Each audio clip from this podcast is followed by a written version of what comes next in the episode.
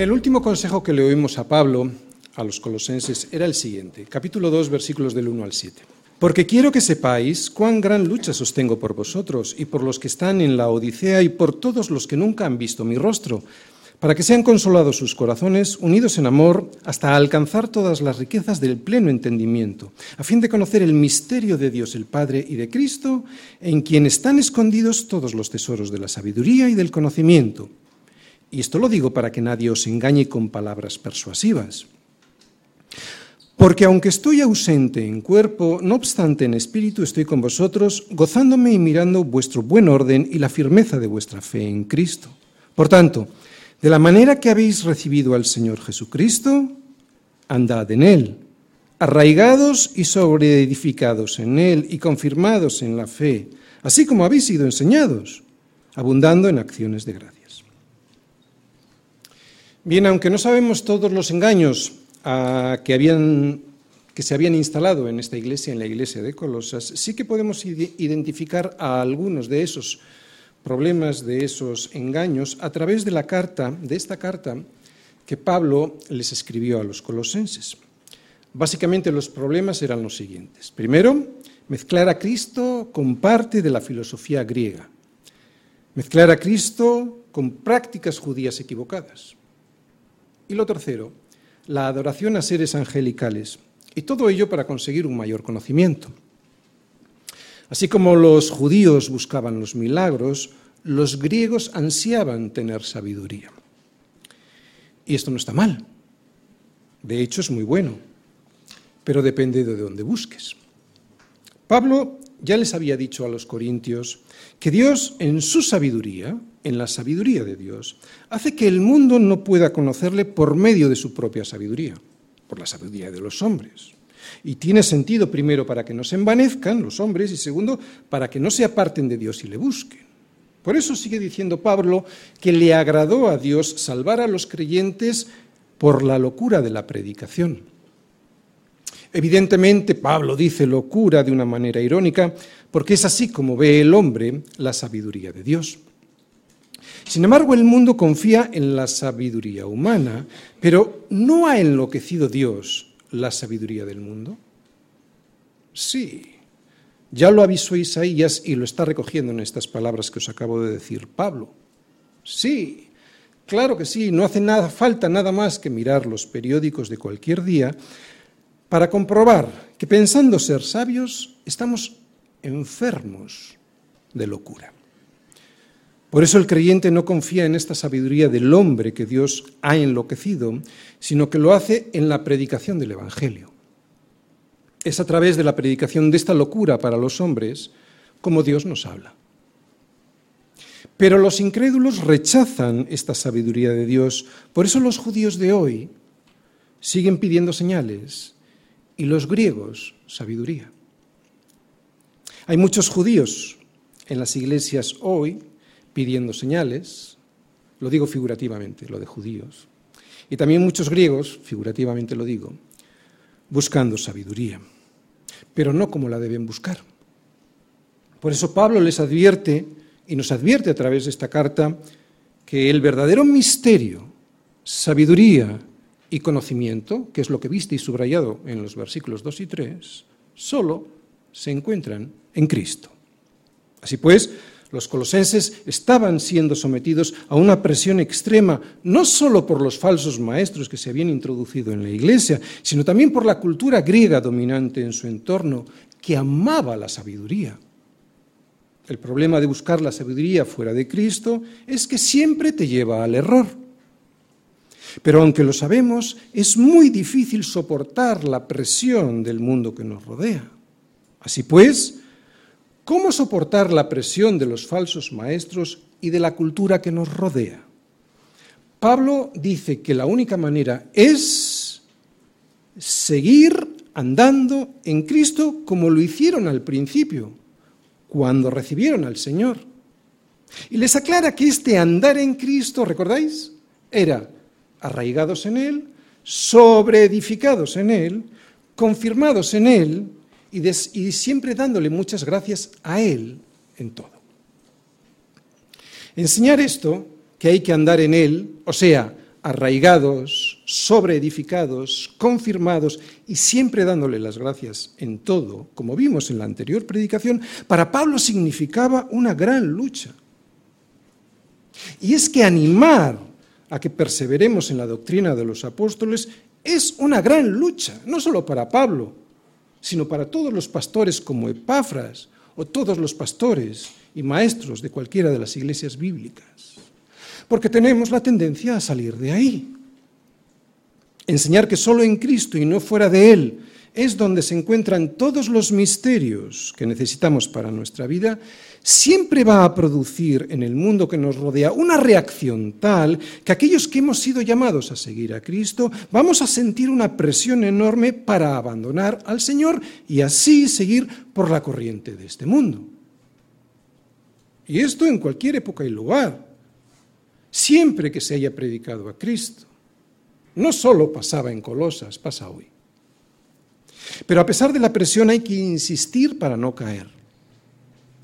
No hay nada fuera de Cristo que necesitemos, y sí todo lo que nos hará caer. Otra vez, no hay nada fuera de Cristo que necesitemos, y sí todo lo que nos hará caer. Por eso, mirad que nadie os engañe, dice Pablo. Hoy vamos a saber por qué Pablo estaba tan preocupado por la iglesia de Colosas. Hoy Pablo ya sí nos va a mostrar el asunto por el cual los falsos maestros estaban causando un gran destrozo en la fe en Jesús de los miembros de esa iglesia, en el solo Jesús que Epafras como pastor de la iglesia les había enseñado a todos ellos. Primero, y esto lo acabamos de ver en las predicaciones anteriores, Pablo les acaba de decir cómo soportar la presión de unas enseñanzas tan atractivas para ellos y que les fascinaban porque estaban basadas en buscar más sabiduría. Así que Pablo les ha mostrado primero la luz, la luz de Cristo, para que esa luz ilumine el error, porque ¿quién limpia una habitación a oscuras? Pero ahora ahora y después de abrir la cortina y las persianas para que entre la luz y puedan ver el desastre que tenían en casa, ahora va a ir al corazón del problema. ¿Cuál era? Estaban abandonando a Cristo poco a poco, sin darse cuenta. ¿Al confiar en qué? En la sabiduría humana. Pero Pablo les insiste en la verdad para que nadie les engañe. Tenemos que saber, otra vez, que no hay nada fuera de Cristo que necesitemos, y sí todo lo que nos hará caer. Por eso, no os dejéis engañar. No os dejéis engañar. O Cristo o el sistema de valores de este mundo. Colosenses 2, versículos del 8 al 10. Mirad que nadie os engañe por medio de filosofías y huecas sutilezas según las tradiciones de los hombres, conforme a los rudimentos del mundo y no según Cristo, porque en Él habita corporalmente toda la plenitud de la deidad.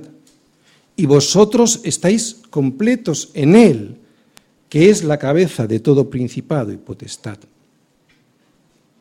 Bien, la palabra filosofía a la que Pablo está refiriéndose aquí no es lo que hoy entendemos en Occidente por el estudio de las diferentes formas de pensamiento que se estudia, que se aprende preferentemente en las universidades, sino que a lo que Pablo se refiere aquí es a religiones ocultas basadas en tradiciones religiosas.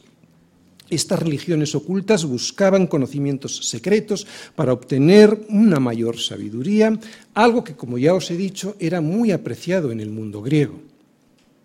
Por eso y para poderse ganar la confianza de los miembros de esta iglesia. En Colosas, los falsos maestros presentaban a Cristo, pero no como fue enseñado por los apóstoles, sino que lo utilizaban como excusa para presentar la filosofía pagana, o sea, la religión pagana que estaba muy extendida por la región. Y para darle un aspecto de misticismo que lo hiciera más atractivo, lo mezclaban con el legalismo judío y con la adoración a los ángeles. Esta religión pagana estaba muy valorada en aquel momento. ¿De acuerdo? En cualquier época, los falsos maestros van a presentar lo que en esa época esté más valorado, aquello que tenga más aceptación y prestigio. ¿Para qué? Para derribar a Cristo en su lugar. ¿Qué sería hoy lo más prestigioso que tenemos los hombres y que les serviría a los falsos maestros para ir sacando a Cristo poco a poco de la vida del creyente hasta hacerlo desviar completamente? ¿Cuáles serían hoy esas filosofías prestigiosas que harían dudar al creyente que solo es en Cristo donde están todos los tesoros que necesita para vivir aquí y allí? Vamos a averiguarlo. Versículo 8. Mirad que nadie os engañe por medio de filosofías y huecas sutilezas, según las tradiciones de los hombres, conforme a los rudimentos del mundo y no según Cristo. ¿Cómo comienza Pablo? Comienza con una palabra, mirad. Y es importante esta palabra porque es el cartel de aviso de que estamos corriendo un peligro. Y el peligro era atractivo en aquella iglesia porque, como hemos dicho, las filosofías con las que pretendían engañar a la iglesia en Colosas eran algo prestigioso en su momento. Hoy nos pueden parecer inocentes y hasta ridículas estas filosofías, pero no lo eran para aquel tiempo y lugar. Por eso enseguida vamos a intentar discernir cuáles podrían ser para nosotros estas filosofías que en esta sociedad nuestra son tan valoradas para estar atentos a este aviso. Mirad. Así que lo primero que vemos aquí, en este versículo, es un cartel muy grande y rojo, como esos stops, que dice, mirad. Mirad que nadie os engañe. Si vamos al griego de esta palabra que he subrayado, engaño, resulta que ha sido traducida de una que significa literalmente lo siguiente, llevarse un botín, llevarse a uno como cautivo, como a un esclavo. Así que es muy reveladora la intención de Pablo cuando usa esta palabra, porque lo que pretende Pablo es despertar la conciencia de los colosenses de una situación de la que no eran muy conscientes y a la que están a punto de entrar, ser esclavos de la mentira. Y ya sabemos quién es el padre de mentira. Dice el Señor que el diablo ha sido homicida desde el principio y no ha permanecido en la verdad porque no hay verdad en él. Y también sigue diciendo que cuando habla mentira, de suyo habla, porque es mentiroso y padre de mentira. La gente se ríe de estas palabras de Jesús porque piensa que el diablo es una invención para niños que se portan mal. Pero el mayor éxito del diablo es hacerle creer a la gente que él no existe. Los colosenses no eran muy conscientes de la mentira, y no lo eran porque a quien no le gusta saber más de lo que ya sabe. En principio no hay ningún problema con eso. El problema es que estaban buscando fuera de Cristo, ese era el problema, ahí estaba el error. El diablo puede actuar con el mundo de una manera chabacana y burda y no notarse. Puede hacerlo especialmente en sociedades como la nuestra, ya tan narcotizada e insensible al sentido común, y la palabra de Dios es puro sentido común. Puede usarlo que cuando miente descaradamente ni lo notamos. Pero entre los creyentes lo tiene que hacer de una manera más civilina. Por eso si el error que entra en la iglesia es muy evidente, y entonces todos nosotros lo podemos distinguir, pues ya no cumple su principal propósito, el engaño. ¿Recordáis cuál era la palabra? Llevarte con él como a un esclavo. Por eso ha de venir disfrazado. El disfraz es fundamental para que tú y yo caigamos en el error. En general para todos, pero muy especialmente para los creyentes. Por eso Pablo dice, mirad, que nadie os engañe. Porque el error que los falsos maestros les estaban presentando a los colosenses venía disfrazado como algo inofensivo para que no lo rechazasen. Era un disfraz que estaba confeccionado con filosofías, huecas utilezas, tradiciones de los hombres, conforme a los rudimentos del mundo y no según Cristo.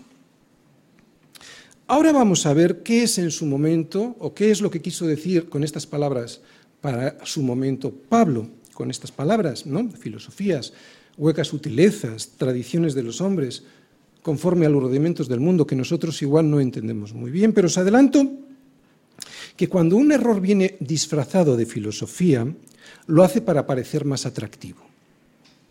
¿Y qué hay más atractivo y seguro que hoy en día para nosotros que la ciencia.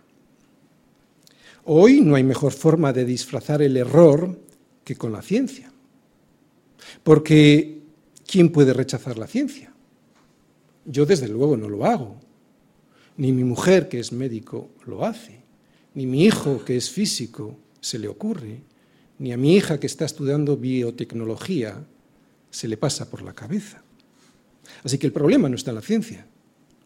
No es la ciencia la que es mala. Todo lo contrario, sino que muchas veces se usa de forma torticera, o sea, torcida, tuerta, que es de donde viene la palabra torticera. ¿Para qué? Para engañar. El mejor envoltorio para presentar hoy la mentira, hoy es la ciencia. En la religión, en la moral, en las relaciones personales, en el sexo, y que parezca que es verdad, Hoy presentan muchas aberraciones como algo demostrado científicamente para que la gente se calle. Pero Dios no está en contra de la ciencia. Dios es la ciencia. Lo hemos visto en Colosenses 2, versículo 3, cuando dice, ¿en quién están escondidos todos los tesoros de la sabiduría y del conocimiento? En Cristo. Ahora bien, la ciencia ha de ser segura en sus conclusiones. No me valen hipótesis o teorías sin validad sin validar solo para destruir a Dios. Es un gran contraste el que presenta Pablo. Frente a la verdad que está escondida en Cristo, y que lo vimos en los versículos anteriores, y a la que todos pueden acceder si quieren, ahora él opone las mentiras de las filosofías de este mundo, que son como huecas sutilezas para atraparte en el error. Bien, Vamos a ir explicando cada uno de estos conceptos que Pablo nos presenta en este versículo. El primero que vemos, filosofías y huecas sutilezas. Ya lo hemos avanzado, pero las filosofías a las que se refiere Pablo no son los estudios que hoy se aprenden en las facultades de las universidades y en donde se estudian diferentes formas de pensamiento que los hombres han formulado a lo largo de la historia sin que ese estudio tenga por qué afectar a mi percepción del cosmos. De hecho, no solo se estudia en las facultades, hasta en bachiller. ¿De acuerdo? Yo mismo al estudiar Derecho tenía una asignatura que era Filosofía del Derecho. A lo que Pablo se refiere es al sistema de pensamiento que le da forma a tu existir. De alguna manera está hablando de religión. O sea, que se refiere al sistema religioso que, como veremos más tarde, está basado en el hombre y en su propia opinión, dejando fuera a Cristo o matizando su palabra. En Colosas no estaban dejando fuera a Cristo. Lo que, hacía, lo que hacían allí los falsos maestros era apartarlo un poco para que no molestara. Sin quitar a Cristo, los falsos maestros lo utilizaban para presentar sus propias opiniones y ya no seguían la palabra que les había enseñado Epafras y que estaba sostenida por los apóstoles. Y esto ya nos suena más familiar dentro de la propia iglesia, porque que alguien diga, bueno, sí, pero no exageres, no es para tanto. Eso es algo que muchos de nosotros hemos tenido que oír cuando hablamos de Cristo entre creyentes. No seas tan radical, ahora ya son otros tiempos. Pues no, son los mismos, no han cambiado. Y esta carta a los colosenses nos demuestra la actualidad de las palabras de Pablo. Cualquier idea que se salga de lo que Cristo nos enseña en su palabra, aunque nos parezca sensata y humanista, Siempre serán filosofías y huecas sutilezas que nada tendrán que ver con la mente y el pensamiento de Dios y que nos llevarán, poco a poco, para que no nos demos cuenta, a alejarnos de Él. Por eso, mirad que nadie os engañe. Que nadie os engañe con lo que hoy el mundo piensa sobre el aborto, la eutanasia, la sexualidad, las relaciones entre un hombre y una mujer, la educación de nuestros hijos, la ética en el trabajo o en las finanzas. Porque también eso es una filosofía, una religión, un sistema de pensamiento que ataca a Dios y a su palabra. Y estas filosofías son muy atractivas porque están muy elaboradas y se presentan como humanistas, pero en realidad son huecas sutilezas que te llevan a la perdición, poco a poco, sin que te des cuenta. No hay atajos con el Señor. O te rindes a su voluntad o lo haces a las filosofías que como huecas sutilezas te presenta este mundo. En realidad, no es complicado. Lo hacemos complicado nosotros desobedeciendo. En lo más básico, y sin necesidad de que nadie nos presente el Evangelio, todos sabemos desde pequeños que los que a lo malo dicen bueno y a lo bueno malo, los que hacen de la luz tinieblas y de las tinieblas luz, los que ponen lo amargo por dulce y lo dulce por amargo, esos, esos son personas que no son de fiar. El problema es que con el paso de tiempo nos acostumbramos a su pensamiento y aún peor, lo adoptamos para nosotros matizándolo para que sus implicaciones y sus consecuencias no nos afecten, pero nos afectan. Pero por eso mismo somos responsables, porque Dios ha puesto en nuestro corazón, aunque sea de una manera muy básica, su propia ley que manipulamos para no tener que rendirle cuentas. Pero es absurdo, porque rendiremos cuentas.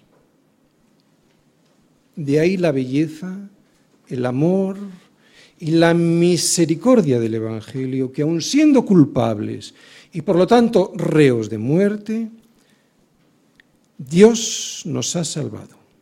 Y antes de que se lo hubiésemos pedido, que jamás lo hubiésemos hecho, Dios muestra su amor para con nosotros en que, en en que siendo aún pecadores, Dios, Cristo, murió por nosotros. Algún día nos daremos cuenta del inmenso amor de Dios por nosotros. ¿O no? Porque los mismos ángeles están ahora mismo con la boca abierta al contemplar la obra de salvación que Dios ha hecho con el hombre, porque esto Dios no lo hizo con los ángeles caídos. Pues son estas cosas, o sea, la salvación de Dios al hombre, son estas cosas en las cuales los ángeles anhelan mirar porque ni se lo creen. Y nosotros mirando hacia otro lado, desagradecidos ante tanto amor y atendiendo con interés lo que dicen los hombres en sus tradiciones. ¿Qué es lo que vamos a ver ahora?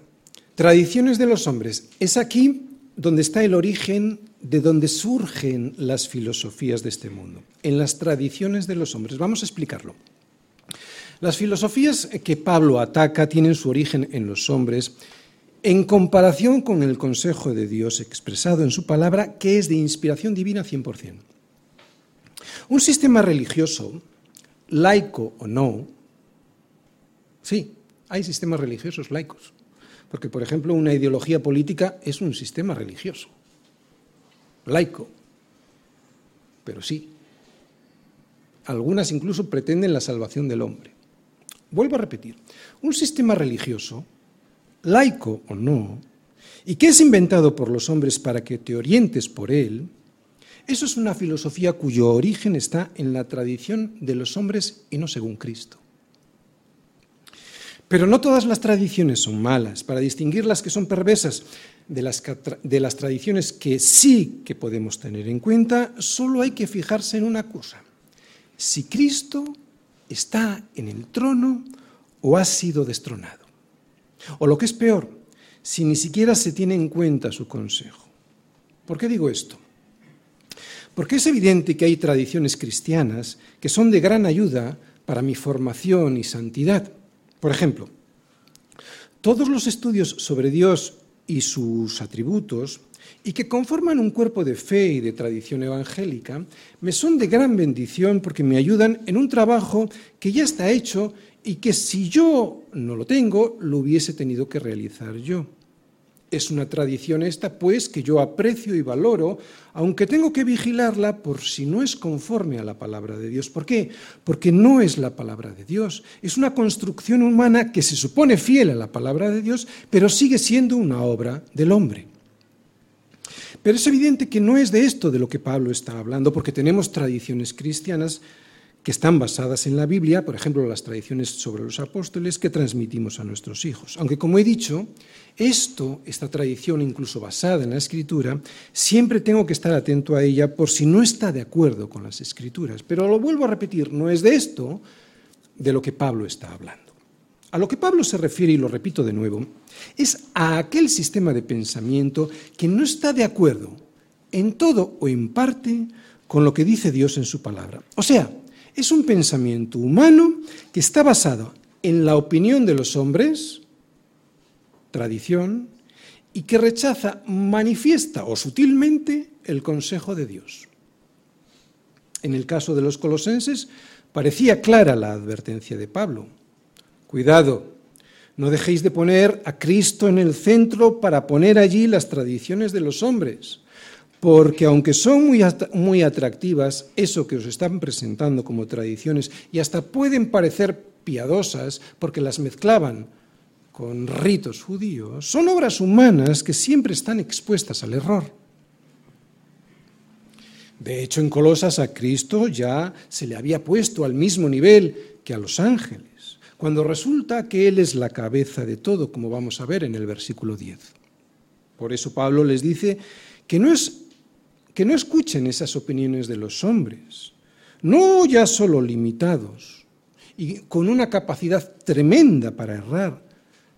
Peor que eso, somos perversos y torcidos. Y por eso mismo cambiamos de opinión cada vez que nos conviene. Y no exagero, no exagero, porque es aquí donde aparecen los rudimentos del mundo. Rudimentos del mundo. Antes había que esperar varias generaciones para comprobar que el corazón perverso y torcido del hombre estaba dispuesto a traicionarse a sí mismo y su opinión con tal de desobedecer a Dios. 40, 30 años y, y a saber, pero ¿qué pasa? Se han cambiado completamente de opinión. Ahora no. Ahora lo que tan solo hace 10 años, yo diría que menos, a veces un lustro, 5, lo que hace tan solo cinco años a esta sociedad le parecía una burrada, resulta que lo ven como algo normal. Y uno dice, ¿cómo puede ser? Si está fuera de toda lógica y razón. Y además, hasta hace poco ellos mismos no pensaban así.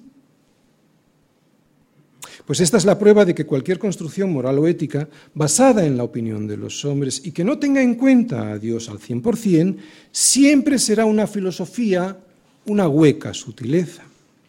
Una filosofía que al tener su origen en este mundo, en las tradiciones de los hombres, siempre seguirá los rudimentos del mundo, o sea que siempre irá detrás de las modas que imperen en cada momento. Y allí les ves a todos, como a borregos, siguiendo la tendencia de este mundo y sin valorarse y sin tener el valor de plantarle cara, aun sabiendo que es un error lo que les proponen. Y es que las filosofías a las que se refiere Pablo no solo tienen un origen humano, tradiciones de los hombres, es lo que acabamos de ver hace un momento, sino que además, para que sean todavía más peligrosas, han de estar de acuerdo al sistema de valores que en ese momento esté de moda, los rudimentos del mundo. ¿Entendéis el progreso que hace Pablo para llegar a explicar los rudimentos del mundo? Él dice, y ahora voy a resumir el versículo 8, primero, cuidado con las filosofías y huecas sutilezas. ¿Por qué? Segundo, porque tienen su origen en el hombre y no en Cristo. Tradiciones de los hombres. Y porque, tercero, además seguían por lo que en cada momento mejor le parece al sistema de valores de este mundo. Rudimentos del mundo y no según Cristo. Podríamos leer este versículo 8 de la siguiente manera. Colosenses.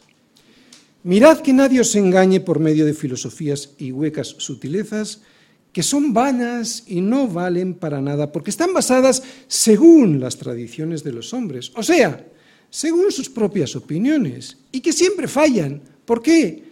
Porque siguen las modas de este mundo, o sea, conforme a los rudimentos del mundo, y no según Cristo, que es la única verdad y roca fiel que no se mueve nunca de su sitio. Colosenses, Estas filosofías no sirven ni para traer la paz ni la salvación, porque su origen es humano y cambiante. Humano, tradiciones. Cambiante, los rudimentos de este mundo. Incluso podríamos decir que su origen es maligno, porque no es según Cristo. O sea, colosenses, no volváis a aquellos rudimentos de los que ya os salisteis. No volváis a aquellos principios tan rudimentarios en, en, los que se en los que se basa el mundo para funcionar. Rudimentos toscos que el mundo siempre los está cambiando. ¿Por qué? Porque nunca funcionan. Y de que, ¿por qué os alejáis de ahí? No les dice a los colosenses. No os alejáis, alejéis de lo que ya creísteis al principio. ¿Por qué? Versículo 9. Porque en él habita corporalmente toda la plenitud de la deidad. No importa lo que la enseñanza de este mundo nos presente, que si Cristo no es el centro, siempre será una hueca sutileza que nunca nos llevará a ningún lugar. Bueno, sí, a la destrucción. ¿Estás oyendo? No importa lo que te presenten. Si no está basado en Cristo 100%, iba a decir que no solo, no, no, sí que te va a llevar a algún lugar, a la destrucción. Fíjate en una cosa. Si el origen de cualquier enseñanza filosófica es el hombre, su final siempre será el hombre. Y como el final del hombre siempre es la muerte, todo lo que se construya basado en el hombre siempre nos llevará a la muerte. Nada basado en la corrupción podrá llevarnos a la eternidad. A ver, es muy sencillo de entender, es puro sentido común. Nada basado en la corrupción, y el hombre está corrupto, de hecho se va a morir. Nada basado en la corrupción podrá llevarnos a la eternidad. Sin embargo, en Cristo habita corporalmente, ¿qué dice? Toda la plenitud de la deidad. Y por lo tanto, todo lo que construyamos unidos a Él, al ser su origen y esencia divinos al 100%, siempre nos llevará a Dios. Y otra cosa que es central en el pensamiento cristiano. Si Dios está completamente presente en Cristo, entonces Jesús es Dios. Pablo no dice que en Jesús habita alguno de los atributos de Dios, lo que dice es que en Él habita corporalmente toda la plenitud de Dios. Y esto es muy curioso porque no dice que solo habitó, no dice solo esto, no habla de pasado. O sea que no solo se refiere a la encarnación del pasado, sino que dice que en él habita. Y esta forma verbal, el presente de indicativo, nos señala que él habitó, habita y sigue habitando en él toda la plenitud de la deidad. O sea, que Jesús es Dios desde la eternidad hasta la eternidad. Esta frase es la respuesta de Pablo, la respuesta que Pablo nos da a nosotros también ante cualquier filosofía engañosa o sistema de pensamiento que el mundo nos presente. Aquí se resume la suficiencia de Cristo para todo en nuestra vida. Dado que, toda la plenitud de la esencia misma de Dios está en Cristo, entonces, colosenses, no hay nada que justifique el andar buscando fuera de Él cualquier cosa que necesitemos. Y si no tenemos aquello que deseamos es porque o no lo necesitamos o todavía no lo necesitamos. Así que a la luz de esta revelación del versículo este, cualquier añadidura, matización o búsqueda de conocimiento fuera de Cristo por ejemplo, mediante filosofías basadas en huecas y rudimentarias tradiciones humanas, no solo será un ejercicio inútil, peor aún, para nosotros especialmente es una afrenta a Dios y a su Hijo, en quien habita corporalmente toda la plenitud de la deidad. ¿Qué andas buscando fuera? Para entender la profundidad e inmensidad de lo que significan estas palabras, podemos recordar lo que dijo Salomón al construir el templo de Jerusalén. Pero ¿es verdad que Dios morará sobre la tierra? He aquí los cielos y los cielos de los cielos no te pueden contener, cuanto menos esta casa que yo he edificado. Pues en Cristo descendió Dios a los hombres y habitó entre ellos con toda la plenitud de su deidad y sigue haciéndolo. No busques fuera. Colosenses, Pablo nos escribió esta carta a nosotros, no para que la viésemos como un tratado de teología, pura teoría y sin ninguna aplicación práctica, sino para que entendiésemos que Cristo es Dios mismo y que gracias a Él podemos estar completos, sin ninguna carencia de nada, aunque nos parezca que nos falta algo. Versículo 10. Vosotros estéis completos en Él, que es la cabeza de todo principado y potestad. Y si la Biblia dice que estamos completos en Él, Estamos completos en Él. Todo lo tenemos en Él. Nuestra vida aquí depende de Él. Nuestra salvación aquí depende de Él. Nuestra santificación aquí depende de Él.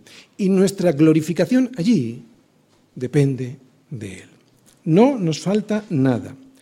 Creer lo contrario es un engaño del diablo que siempre nos hará estar arrastrados por el mundo pidiendo lo que no necesitamos y sin dar gracias por aquello que ya tenemos.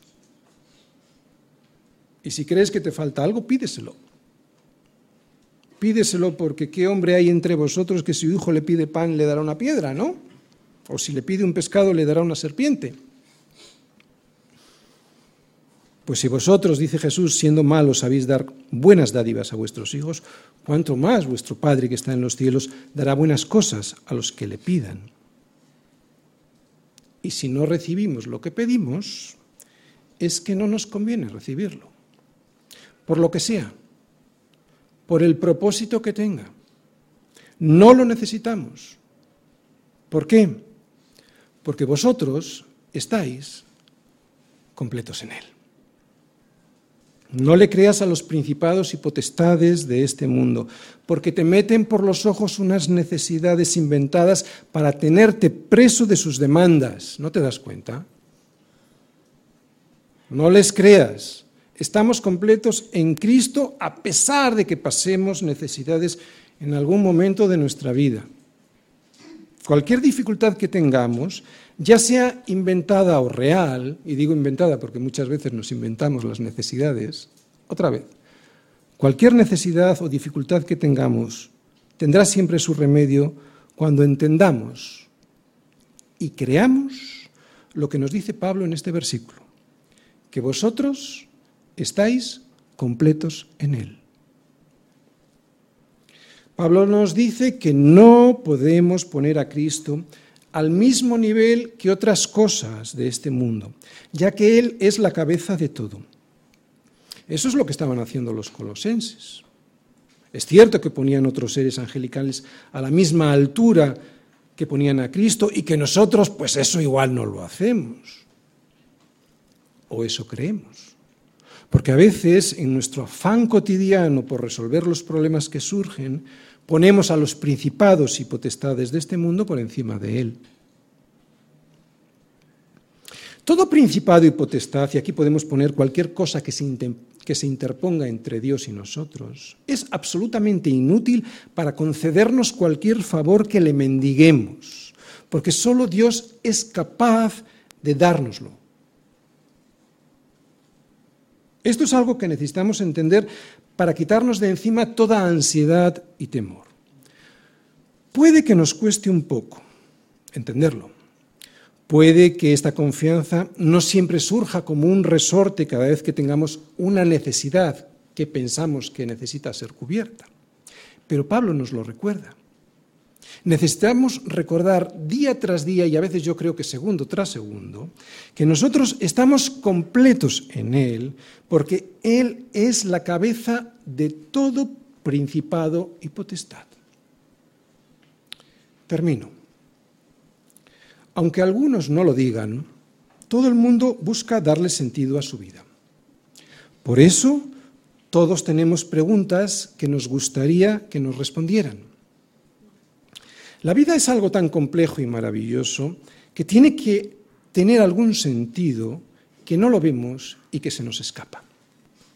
Por eso todos intentamos darle respuesta de alguna otra forma a esas preguntas fundamentales y trascendentales. Y la mayoría, ¿sabes cómo lo hacen? A través de las filosofías y las huecas sutilezas que están basadas en las tradiciones de los hombres, según los rudimentos del mundo y no según Cristo. Por lo tanto, y aunque algunos no lo crean, todos basan su vida en alguna filosofía. No hay nadie que no tenga alguna filosofía a la cual seguir. Puede que la mayoría no sea consciente de ello porque seguir la corriente de este mundo es muy fácil, tan fácil que parece que no hay ningún principado o potestad que nos dicte qué hacer o qué pensar o por dónde caminar. Pero eso no es verdad. Porque para eso está la televisión.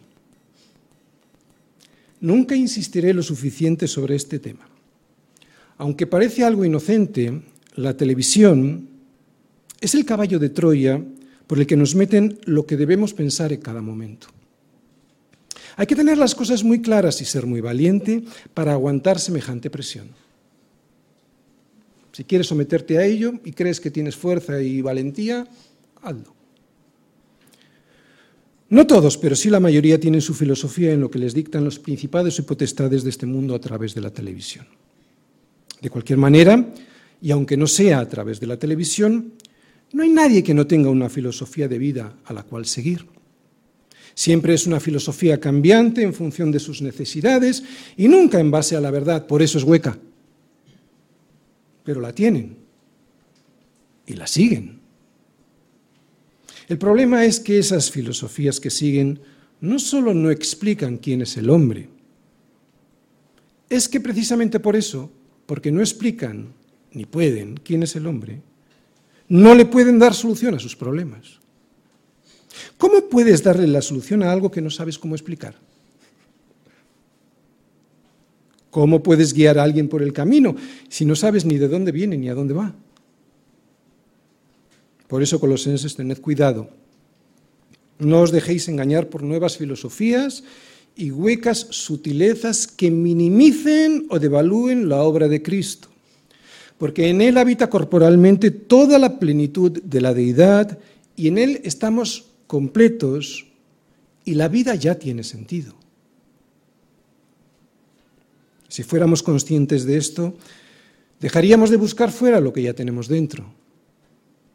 Si Dios nos lo ha dado todo, ¿qué hombre o filosofía me podrá ofrecer algo que mejore la vida y la salvación que Dios ya ha conseguido para mí en la cruz. En la cruz. Fue en la cruz.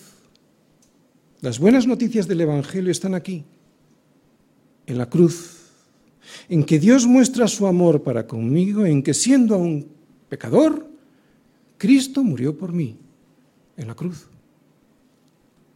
No está esperando a que sea mejor o a que sea perfecto o a que termine de ser bueno. No, me aceptó al principio, así y como soy, para transformarme. ¿Alguien me puede decir qué hombre o filosofía me podrá ofrecer algo mejor que este amor, que esta vida llena de misericordia y que la salvación que Dios ya ha conseguido por mí en la cruz? Él es el novio, y yo la novia que está sucia y harapienta. Él me ha escogido a pesar de mi infidelidad. ¿Para qué? Para hacerme la novia hermosa que nunca fui ni seré sin Él. La fuerza de esta unión está en Él, no en mí, porque fue Él quien murió, fue sepultado y resucitó por mí. ¿Hay alguien aquí o en algún lugar del mundo que me pueda ofrecer algo que supere este amor que da la vida? ¿Hay alguien que me pueda dar tanto, pero sin pedirme previamente algo que le satisfaga? Claro, ahora busco satisfacerle, pero no como aquel que necesita sí o sí hacer algo para sentirse amado. Es cierto que ahora busco complacerle, pero no para ganarme su amor, porque ya lo tengo. Colosenses, no os dejéis engañar, nada en este mundo puede compararse al amor incondicional de Dios.